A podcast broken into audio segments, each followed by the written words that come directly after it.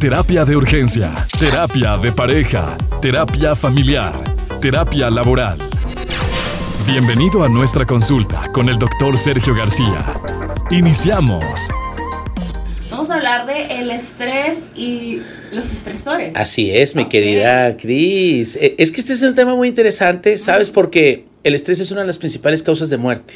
Fíjate que sí, ¿eh? Yo no había dimensionado esto hasta hace como, justamente hace unos días, alguien, platicaba con alguien y me dijo, ¿sabes qué? Es que mi esposo falleció de estrés, o sea, un día se acostó y ya no despertó. Y yo, ¿qué? O sea, ¿cómo? O sea, ¿cómo puede llegar a ese grado? Entonces, a ver, platícanos cómo, cómo, cómo tratarlo, cómo manejarlo. Mira, el estrés es la manera con la que el, cerebro establece en nuestro organismo una respuesta ante cualquier demanda o exigencia de nuestro contexto. Entonces nosotros respondemos de determinada manera. Y nuestro cerebro responde también de determinada manera. ¿A qué se debe esto? Pues a, la, a lo que nosotros llamamos los mecanismos de afrontamiento, ¿sí? Las respuestas automáticas que nosotros hacemos. A ver, de manera orgánica existen dos tipos de estrés. O sea, cuando hablamos de orgánico, hay dos tipos de estrés, el distrés y el eustrés. El distrés es el estrés malo, el estrés que provoca corticol, el estrés que provoca el ácido láctico en, en la espalda, ese estrés que produce dolores de cabeza, que produce insomnio, que, que, que naturalmente produce ciertas sustancias que hace que la persona entre en malestar. Altera el ritmo cardíaco, altera el torrente sanguíneo, altera la presión sanguínea en el cerebro. Entonces este puede provocar embolias, puede provocar infartos, puede provocar parálisis cerebral puede provocar también la dis, dis- distonia, distonía, que implica la incapacidad eh, para moverse, por ejemplo, ¿sí? Eh, puede provocar que la persona deje de hablar, que deje de ver. Hay un caso muy, muy interesante donde una persona de estrés se quedó ciega, o sea, se cuenta, dejó de ver. Hay personas que por estrés dejan de escuchar, dejan de hablar, es decir, te paralizas. Bueno, pero todo eso es de manera orgánica. El distrés es el estrés malo y el eustrés es el estrés bueno. ¿Cuál es el estrés bueno? El que hace que puedas moverte en, eh, ante una situación en el que corres, por ejemplo, peligro, riesgo o eh, eh, es la respuesta automática ante cualquier evento, ¿no? Ujú. El eustrés hace que si vas, si escuchas un rechinido de llantas, te encoges y te mueves, ¿no? Si vas a mover un, si, estás con alguien comprando una paleta en la Michoacana, mueves la, la puerta del, eh, del refrigerador y cuando escuchas el rechinido, mueves las manitas y las sacas. Bueno, ahí estamos hablando de un estrés noble que, que rápidamente se corta después del evento.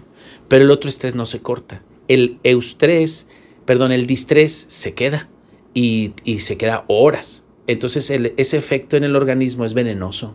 Prácticamente estás envenenando tu torrente sanguíneo y puede venir entonces el cáncer o pueden venir las úlceras gástricas o puede venir todas estas afectaciones que, vienen de lo psicoemocional. Bueno, ¿qué onda con todo esto? Esos son los tres estrés, que, los dos estrés que nosotros eh, identificamos de forma orgánica.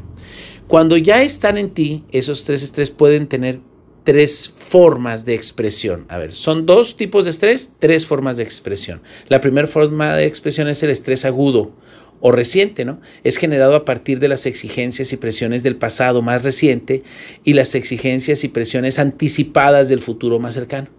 Es decir, tú puedes sufrir de estrés por algo que pasó o por algo que va a pasar. Ok.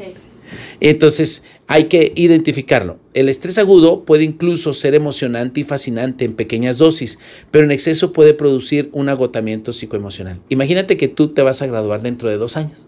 Y desde ahorita yo estoy... Es que, que- es que dentro de dos años no es lo mismo eh, eh, padecer eso. Así que, por ejemplo, hoy es tu evento de graduación y desde hoy empiezas a sentir mariposas en el estómago. Pero como es solo un día, pasa el evento de graduación y ya. Pero lo otro, lo que tiene esa, eh, eh, esa temporalidad tan amplia, hace que sufra la persona. Pero no sufre solo ella psicoemocionalmente, sus órganos internos sufren.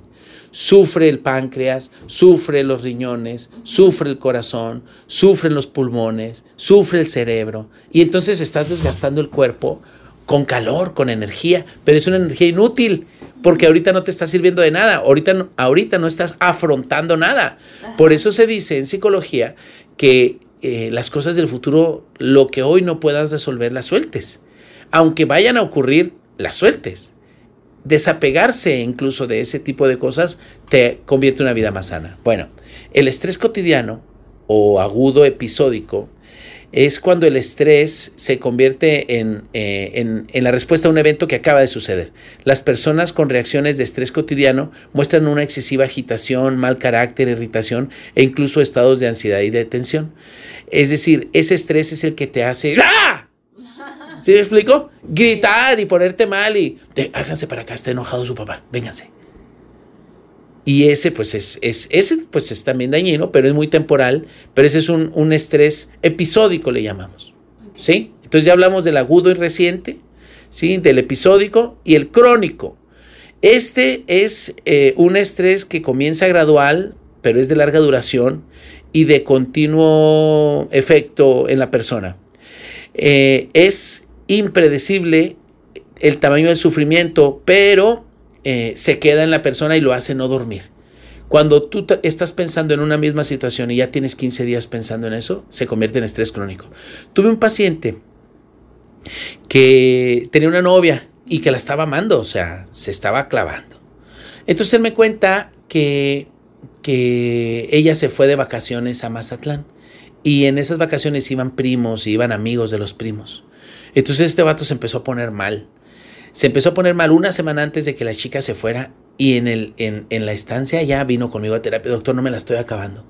Me imagino que ella se está acostando con los primos, que está con uno de los amigos que sé que le mandó chocolate y así, 26 años la chica. Y entonces el chavo la estaba pasando muy mal una semana antes. Él vino conmigo cuando la muchacha estaba allá, la chica se iba a estar como unos seis días porque iba a la familia. Entonces dice, la estoy pasando muy mal. ¿Qué onda conmigo? Bueno, él está, estamos hablando de, de un estrés ahí acumulado, un estrés agudo, sí, reciente, pero que de no resolverse se iba a convertir en un estrés crónico porque ya no podía dormir. Uh -huh. Bueno, ¿qué se trabajó con él? Naturalmente el desapego, es decir, suéltala, no puedes hacer nada al respecto y demostrar tu intranquilidad lo único que va a hacer es empeorar la situación y que ella pues te reconozca como un insegurote y que no confías en ella y te va a soltar, ¿no? Pero cuando me puse a trabajar en él, nos dimos cuenta que cuando él tenía 19 años, él tuvo una relación en la que llegó a la casa de la novia el 14 de febrero, se estaciona afuera y en eso llega una camioneta y se baja de la camioneta una muchacha con un ramo de flores gigante y un oso de peluche. Toca la puerta, sale la hermana y la hermana le grita a la, a la pues a su hermana, que es la novia del muchacho. Sale la muchacha y, ay, gracias, recibe las flores, recibe el peluche y se mete, pero él no se las había enviado. Entonces cuando se mete la muchacha, se baja el muchacho porque no se los quería topar ahí y va con la chica de la camioneta y le dice, oye, ¿qué onda con esas? ¿Quién las mandó? No, mira, somos de una este, florería, nosotros nos enviaron. Lo que pasa es que yo soy el novio y yo no las envié. Y luego ella, bueno, mira, no te puedo pasar los datos, pero lo, no seas gacha, dime, nada. Y sí le dijeron quién se las mandó. Entonces toca la puerta y, oye, este, ah, no, no, no, no, se sube otra vez al carro y se espera que salga ella y sale ella, se sube al carro y, el serio, ¿no? ¿Qué onda? Vámonos. No, a ver, platícame, ¿qué onda con esas flores? ¿Cuáles flores? Ajá. Las acabo de ver. Pues ya de ahí duraron mal, pero el chico quedó lastimado. Entonces ahora que viene a esta relación, ¿qué crees? Pues viene con las huellas claro. Que se le quedaron de ese evento tan, tan doloroso, tan traumático. Y ahí estamos hablando que se quedó en él un estrés crónico que lo hizo perder la calma y, ¿sabes? Le hizo perder la confianza en el amor. Fíjate que hace algunos años, cuando yo estaba en la prepa, la carrera académica se me hacía muy, muy fuerte. Y yo empecé a desarrollar un estrés pero gacho, Sergio. Gacho. ¿Se te caía el cabello? No, no, pero no podía dormir. Tenía un dolor de espalda espantoso. Sí, Ninguna pastilla me hacía. No, o sea, yo lloraba porque no podía do dormir del dolor. Entonces, no podía dormir, no me concentraba, me dolía el cuerpo. Mis papás estaban de que, ¿qué está pasando? ¿Por qué te sientes así? Y no lo entendían. Y, Y o sea, y yo lo puedo relacionar con ese tipo de estrés crónico, porque imagínate, fueron dos años, dos años de estar así. Híjole, fatal, porque dices tú, no, pues, ¿cómo lo manejas, no? Y intentas manejarlo con deporte, con muchas otras cosas, distracciones, pero ahí está, ahí está, ahí está, ahí está, y es bien difícil. ¿Y identificaste qué era lo que lo provocaba? Sí, pues mi, o sea, que estaba estresada por la escuela. Ah, ok, ok, sí, claro. Y luego a veces, cuando has sido una buena estudiante en otros niveles y ahora empiezan las cosas raras, y era yo demasiado exigente conmigo sí, misma, sí, sí, relajarme, pero, sí. Y sabes qué, tenía una presión por terminar con mi generación, porque yo no me quería quedar atrás porque había unas materias con las que yo batallaba entonces, jamás en mi vida había batallado con materias. Jamás y tú dijiste, quiero terminar, no me quiero quedar aquí. no, yo no puedo, dije yo, yo no puedo quedar un semestre más aquí, o sea, imagínate, yo dije, sí, mis compañeros, con este dolor, dije, no la voy a armar. Sí, claro. Y fue como todavía más la presión por terminar, pero pues lo logramos, ni modo, pero pues fue bien difícil. ¿Sabes qué? La gente se muere por eso, ¿eh? Sí. Se muere por eso. Sí. Y qué bueno que saliste. Gracias a Dios. Pero, o sea, imagínate cuántos estudiantes. No, yo tengo ahorita pacientes de medicina, agárrate. Y tengo pacientes de ahora del cambio este de la WASH. Terrible, varios pacientes que están viniendo conmigo para trabajar ese estrés que les causó salir a la lista, no salir en la lista y ver lo que va a pasar en su futuro. Sí, porque ahí estamos hablando del futuro. Bueno, mira, para ir concluyendo, mi querida Cris, fíjate, los estresores entonces eh, proviene de sobrecarga de roles, roles familiares o profesionales. Cuando, por ejemplo, a ti te encargan el cuidado de tu abuelita que ya está eh, este, en cama.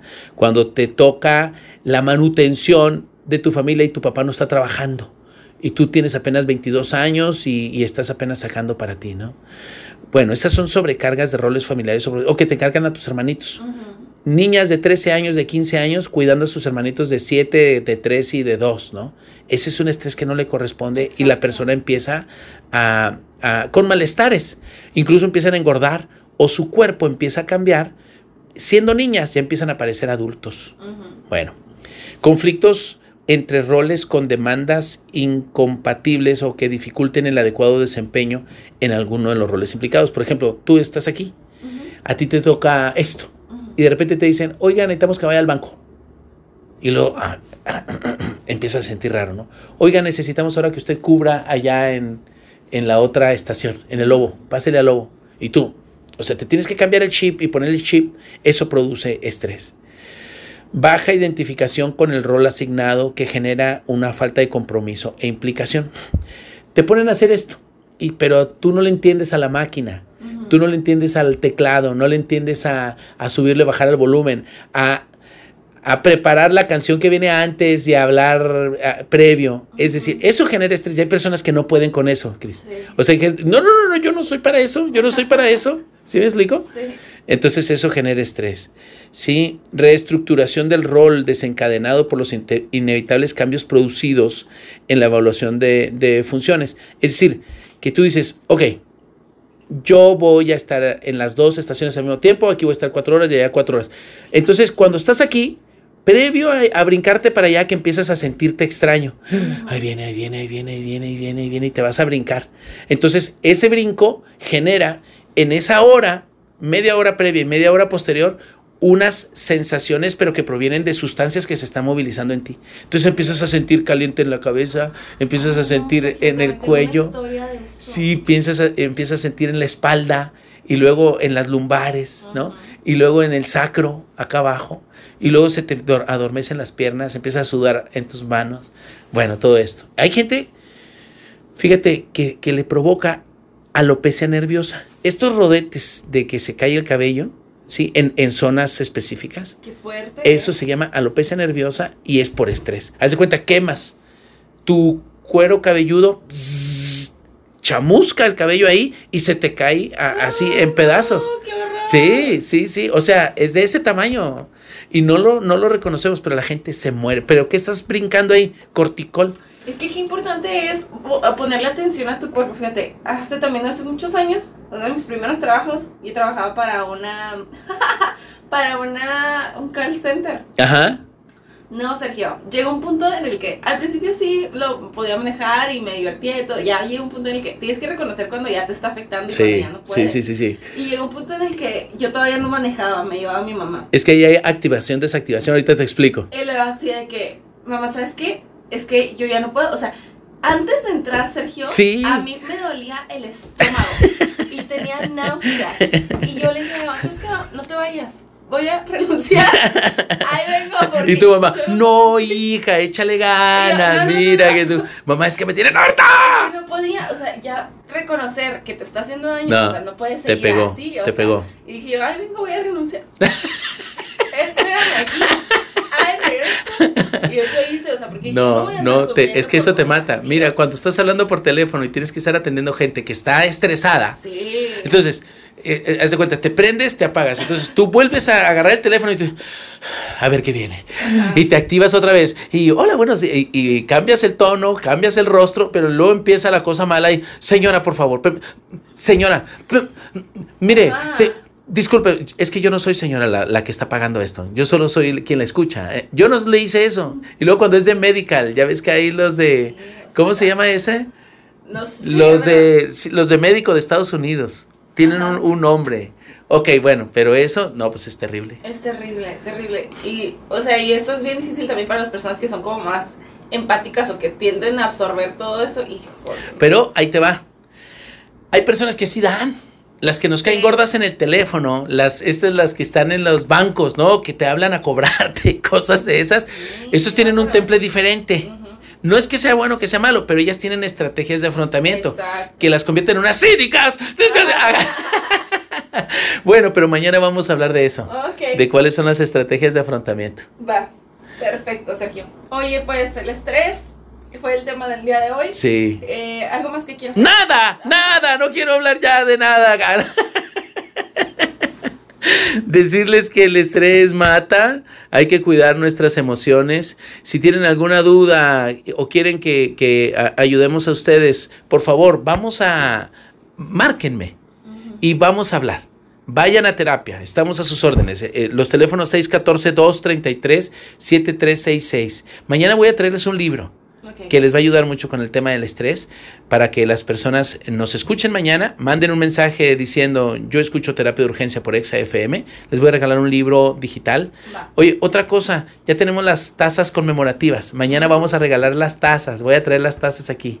¿Sale? Va a estar bien chido, ya viene, ya viene la Navidad. Cafecito. Sí, ya viene la Navidad. Sergio, ¿cómo te encontramos en redes sociales? Terapia de urgencia, www.terapiadeurgencia.com y escuchan eh, aquí eh, en el 614-233-7366. Esos son mis teléfonos. Comparte tus comentarios en nuestras redes sociales. Terapia de Urgencia o en Facebook e Instagram. Terapia de Urgencia